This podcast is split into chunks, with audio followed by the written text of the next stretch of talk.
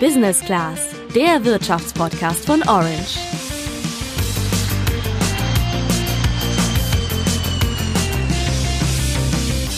Nächste Woche ist Karneval. Ich komme ja aus dem Ruhrgebiet, bin daher jetzt nicht so übermäßig euphorisch. Deswegen, viele von euch werden sich aber, denke ich, drauf freuen. Also sich verkleiden, feiern und auch das eine oder andere Bierchen trinken. Und das wiederum dürfte wohl die Brauereien in Deutschland freuen, denn die werden über die Karnevalstage wieder ganz guten Gewinn machen. Das stimmt. Karneval ist da eine sichere Bank. Ansonsten haben es die Brauereien in Deutschland aber gar nicht so leicht. Denn in Deutschland wird immer weniger Bier getrunken. Und deswegen müssen sich die Brauer was einfallen lassen, um trotzdem erfolgreich zu sein. Die Branche stellt sich um. Wie die das macht und wie du das merkst, das erfährst du heute von uns. Und wir haben mit jemandem gesprochen, der ausgerechnet jetzt ein ganz neues Bier auf den Markt gebracht hat. Ich bin Sandra. Und ich bin Julian. Der Bierdurst der Deutschen lässt nach. Am Mittwoch konnte man aber sehen, dass eine der größten Brauereien der Welt davon relativ unbeeindruckt ist. Genau genommen war es die zweitgrößte. Die niederländische Brauerei Heineken hat nämlich ihre neue Bilanz vorgelegt. Absatz und Gewinn sind gestiegen, vor allem weil in Asien viel verkauft wurde. Die größten Brauer der Welt machen momentan da eh ein ganz gutes Geschäft. Auch die viertgrößte Brauerei der Welt, Carlsberg aus Dänemark, hatte so nämlich eine Woche vorher ihren gestiegenen Umsatz begründet. Also offensichtlich haben die Asiaten momentan das, was wir Deutschen und übrigens auch wir Europäer im Allgemeinen äh, nicht mehr so stark haben, ordentlich Bierdurst. Allerdings schauen wir doch mal genauer auf Deutschland. Man kann es kaum glauben, wenn man das Klischee der biertrinkenden Deutschen im Kopf hat, aber der Absatz der deutschen Brauereien an alkoholhaltigem Bier ist 2019 im Vergleich zu 2018 um fast zwei Prozent gesunken. Das entspricht fast 180 Millionen Litern. Aber ganz ehrlich, so richtig überraschend kamen die Zahlen nicht, denn sie passen eigentlich in eine Entwicklung, die sich schon länger abzeichnet. In den vergangenen 25 Jahren konnten Brauereien ihren Absatz im Vergleich zum jeweiligen Vorjahr nur fünfmal steigern, unter anderem im vergangenen Jahr, da aber auch nur um etwa einen halben Prozentpunkt. Sonst ging der Absatz immer weiter zurück. Und wenn man das dann als Ganzes betrachtet, dann sieht man, dass der Absatz von Bier in Deutschland seit 1993 um mehr als ein Viertel gesunken ist. Ja, greifbarer wird's auch nochmal bei den Pro-Kopf-Zahlen. 1980 zum Beispiel hat jeder Deutsche im Schnitt umgerechnet täglich 0,4 Liter Bier getrunken. Heute ist es noch nicht mal ein Bier a 0,3 Liter am Tag. Alkoholfreie Biere sind damit eingerechnet. Aber warum wird in Deutschland weniger Bier getrunken? Das haben wir mal Niklas Ota gefragt. Der ist Chefredakteur des Inside Getränkemarkt Magazins und kennt sich in der Branche ziemlich gut aus. Das hat mehrere Gründe. Zum einen es ist ein demografischer Grund, dass die Gesellschaft ja immer älter wird. Äh, es wachsen weniger junge Leute nach und äh, insofern gibt es dann auch weniger Biertrinker, weil ein normaler 75-Jähriger einfach weniger Bier trinkt als ein äh, klassischer 25-Jähriger. Und insofern ist das die eine Seite. Die andere Seite ist sicherlich, wenn man es jetzt mal über die letzten paar Jahrzehnte betrachtet, dass es früher äh, auch gang und gäbe war, auch tagsüber mal Alkohol zu trinken oder Bier zu trinken oder so. Und das hat sich irgendwie vielleicht auch durch die veränderten Arbeitswelten auch ähm, dort auch ein bisschen gegeben, weil äh, die Leute ja nicht mehr auf dem Bau arbeiten, vielleicht so viel, sondern eher im Büro. Und da spürt man dann die, die fünf Glas Bier zur Mittagspause vielleicht etwas mehr, als man das vielleicht früher getan hat, wenn man irgendwo auf dem Box saß oder äh, körperlich zu arbeiten hatte. Ja, und ein dritter Grund ist, dass die Menschen mittlerweile generell auch mehr Wert auf gesunde Ernährung legen. Ja, bestimmte Faktoren können das teilweise alles noch etwas abfedern. Zum Beispiel setzen Brauereien in Jahren, in denen eine Fußball-WM stattfindet, mehr Bier ab und auch ein heißer Sommer kann sich positiv auswirken. Es ändert aber alles nichts an der Gesamtentwicklung. Für die Brauereien in Deutschland ist das natürlich eine schwierige Situation. Bier ist deren Kerngeschäft und wenn das nicht mehr so nachgefragt wird, ist das natürlich erstmal schlecht für die. Was also tun? Wir haben mal nachgefragt bei der Feldins Brauerei. Deren Sprecher Ulrich Biene hat uns erklärt, welche Gedanken sich eine Brauerei wie Feldins dazu so macht.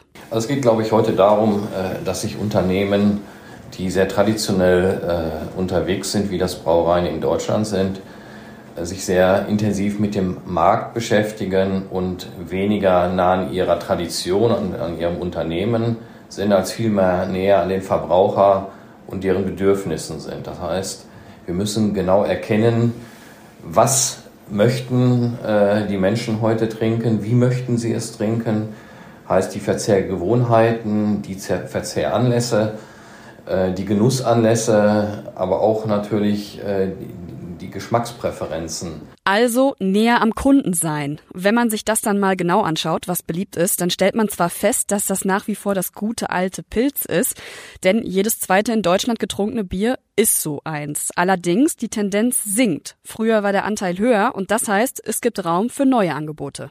Ja, andere etablierte Sorten wie Weizen- oder Biermischgetränke wie Radler oder Cola-Bier sind jetzt aber auch nicht mehr so der ganz große Bringer, was die Beliebtheit angeht. Stattdessen setzen Brauereien jetzt immer häufiger auf alkoholfreie Getränke. Schauen wir mal drauf. Das erste Standbein sind da ganz klassisch die alkoholfreien Biere oder die alkoholfreien Mischgetränke und damit quasi, ja, kann man sagen, alkoholfreies Imitat des klassischen Bieres. Ähm, das wird bei den Kunden auch immer beliebter. Auch weil die Brauereien dem in den letzten Jahren so ein bisschen ein neues Image verpasst haben. Also es gilt jetzt nicht mehr so als Autofahrerbier, sondern eher schon fast als isotonisches Sportlergetränk. Und außerdem hat sich in der Technologie auch ganz schön was getan und deswegen schmecken die alkoholfreien Varianten oftmals viel mehr nach klassischem Bier, als das noch früher der Fall war. Das zweite alkoholfreie Standbein sind die Angebote, die eben nicht die klassischen Angebote imitieren, sondern eigentlich ein ganz neues Produkt sind. Da fallen einem natürlich vor allem Dinge wie zum Beispiel Fassbrausen ein ein, die ja quasi eine Mischung aus Limonade und alkoholfreiem Bier sind und fast jede Brauerei im Sortiment hat. Manche verkaufen aber auch Softdrinks. Relativ bekannt ist zum Beispiel das Spezi von Paulana. Ja, wie wichtig dieser alkoholfreie Bereich für die Brauereien mittlerweile ist, das kann man daran sehen, wie hoch der Marktanteil zum Beispiel von alkoholfreiem Bier insgesamt ist. Der liegt bei knapp über sieben Prozent und nimmt man Malztrunk dazu, dann sind es sogar acht Prozent. Ja, der Deutsche Braubund schätzt, dass bald jedes zehnte Bier ein alkoholfreies sein wird.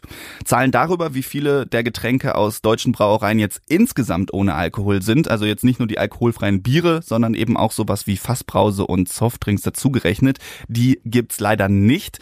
Aber beispielhaft kann man ja mal auf die Krombacher Gruppe schauen. Bei denen ist nämlich sage und schreibe ein Drittel alkoholfrei. Finde ich persönlich für eine Brauerei natürlich schon echt krass. Und man muss aber auch dazu sagen, dass das nicht bei jeder so ist, denn das liegt daran, dass Krombacher, Schweppes, Dr. Pepper und Orangine auch gehört. Aber ich finde halt, daran kann man ganz gut sehen, wie sich Brauereien momentan verändern. Im Handelsblatt hat daher auch der Marketingchef von Krombacher gesagt, dass man sich weniger als Brauer, sondern eigentlich viel mehr als Getränkeanbieter mittlerweile sieht. Ganz so krass hat es Ulrich Biene von Feltins jetzt nicht ausgedrückt, aber auch er sagt, mit dem ganz klassischen Geschäftsmodell kommt man als Brauerei heute nicht mehr so weit. Man muss heute weitsichtiger sein, äh, zu sagen, äh, ich bin als Brauer zufrieden mit dem, was ich vor 20 Jahren getan habe, weil es den Menschen vor 20 Jahren gut geschmeckt hat. Das reicht heute nicht mehr.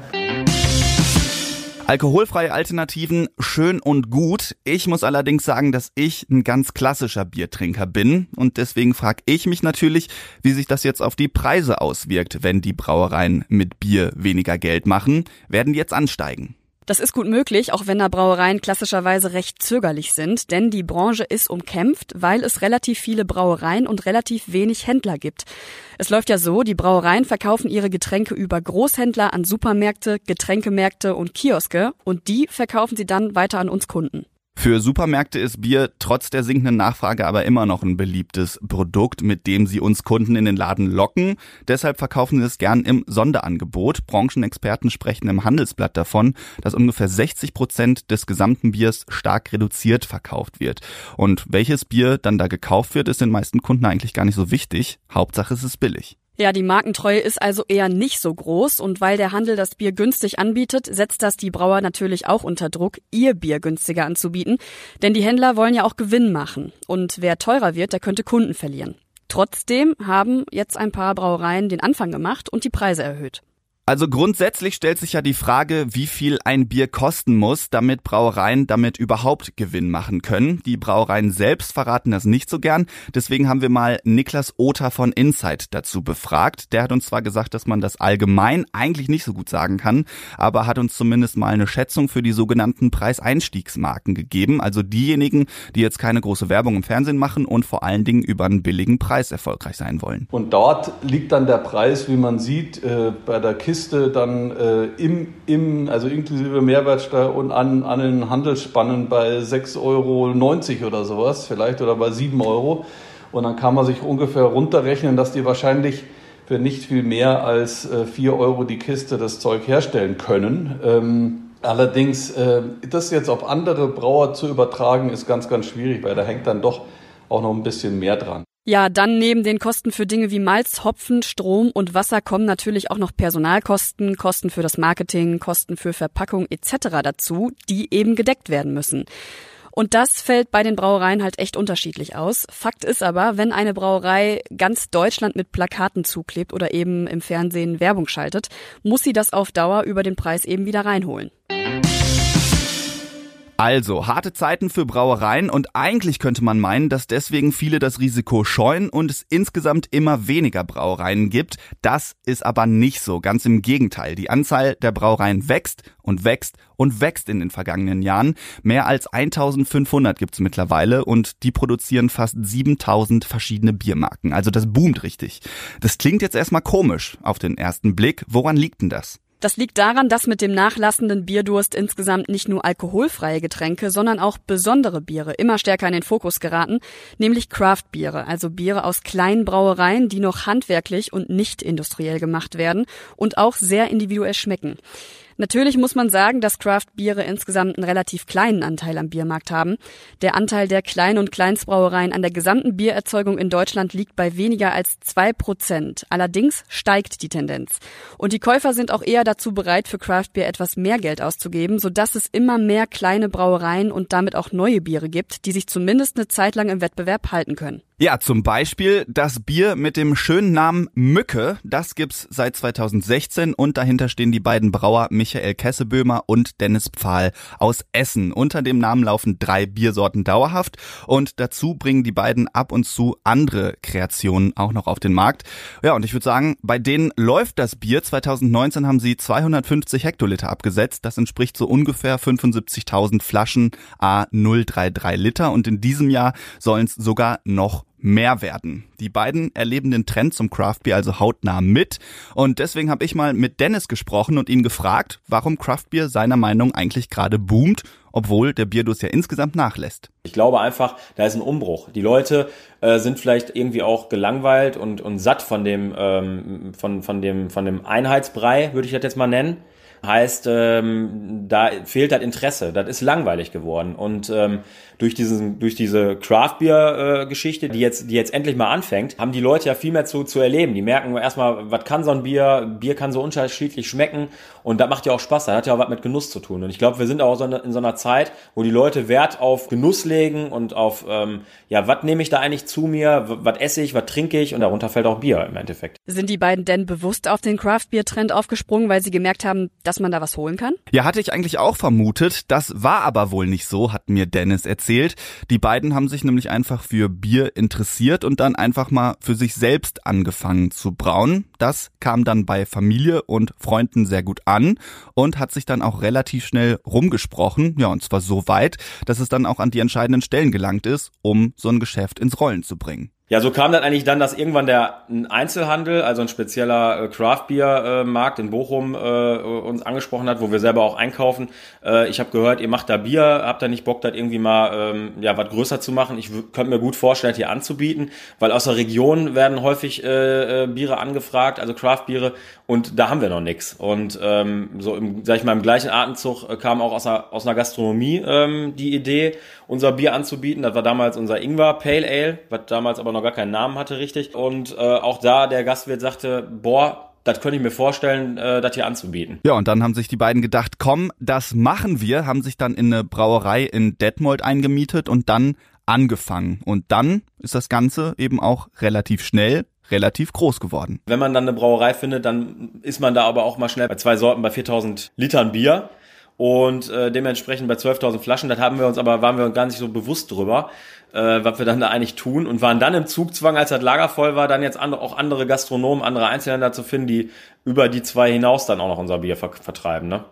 Ja, und mittlerweile haben die beiden fast 30 Gastronomen und auch ein paar Getränkehändler am Start, die ihr Bier verkaufen. Aber war das dann nicht auch ziemlich schwer am Anfang? Also ich kann mir gut vorstellen, die beiden mussten ja doch dann schon ein gewisses Risiko eingehen, oder? Ja, also Dennis hat mir erzählt, dass es gerade im ersten Jahr wohl relativ kritisch war, vor allen Dingen, weil die Investitionen, die die beiden machen mussten, echt nicht ohne waren. Wenn man jetzt in der Brauerei braut, äh, dann ist das Geld sofort fällig für die 4000 Liter, die man dann da abfüllt.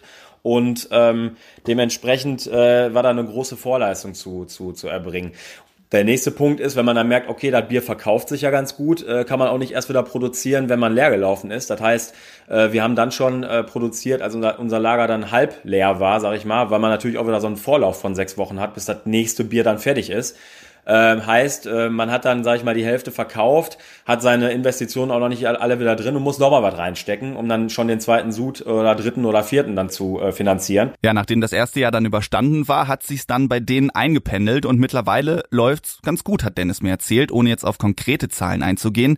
Wie viel Gewinn dann am Ende von der Flasche Mücke übrig bleibt, das wollte mir Dennis nicht verraten. Nur so viel, dass bei einem Standardpreis von drei Euro für ein 033 Craft Beer die Gewinnmarge für den Hersteller jetzt echt nicht allzu groß sein soll. Das liegt vor allen Dingen daran, dass es für eine kleinere Brauerei einfach deshalb schwieriger ist, gewinnbringend zu produzieren, weil die im Einkauf von den ganzen Zutaten und dem Zubehör natürlich nur viel kleinere Mengen als Großbrauereien brauchen. Heruntergerechnet ist es deswegen natürlich für kleinere Brauereien teurer zu produzieren, also so ein Kasten für einen Zehner oder sogar noch weniger anzubieten, das ist für eine Craftbeer-Brauerei einfach utopisch. Also die Brauereilandschaft verändert sich, weil gerade immer mehr kleine Brauereien wie die von Dennis in den Markt eintreten. Die Trinkgewohnheiten verändern sich aber auch. Das klassische Bier wird immer weniger nachgefragt, dafür mehr individuelle, aber auch alkoholfreie Getränke.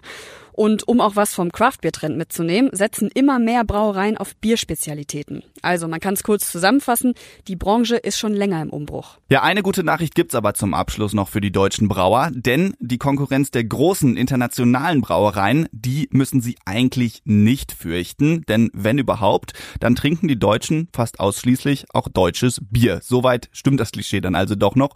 Nochmal Niklas Oter von Inside. Man sieht, dass da der deutsche Markt eben noch total verwurzelt ist. Und auch die, die Bestrebungen jetzt internationaler äh, Konzerne jetzt wie Carlsberg oder, oder AB InBev und so, die sind eigentlich auch nie richtig vorangekommen in Deutschland. Ja, AB InBev ist eigentlich ein ganz gutes Beispiel, denn das ist der wohl größte Brauereikonzern der Welt. In Deutschland gehören unter anderem Becks, Hasseröder und Franziskaner dazu. Weltweit liegt der Marktanteil bei denen bei fast 30 Prozent, in Deutschland aber nur bei um die 8. So viel zum Bier für heute. Julian und ich, wir öffnen uns gleich erstmal ein Feierabendbier, würde ich sagen. Vorher reden wir aber noch ganz fix über was anderes, denn wir sind im Rennen um den deutschen Podcastpreis. Wer den gewinnen soll, das bestimmt ihr. Deswegen tut uns doch den Gefallen und geht auf deutscher-podcastpreis.de, klickt auf Jetzt voten und stimmt für Hashtag Business Class. Wir würden uns auf jeden Fall drüber freuen, wenn ihr das tut. Ansonsten freuen wir uns aber auch wie immer über jedes andere Feedback per Bewertung auf iTunes, per Mail oder über unsere Profile auf orange.handelsblatt.com oder eben bei Instagram. Für heute war's das von uns. Ciao. Bis dann.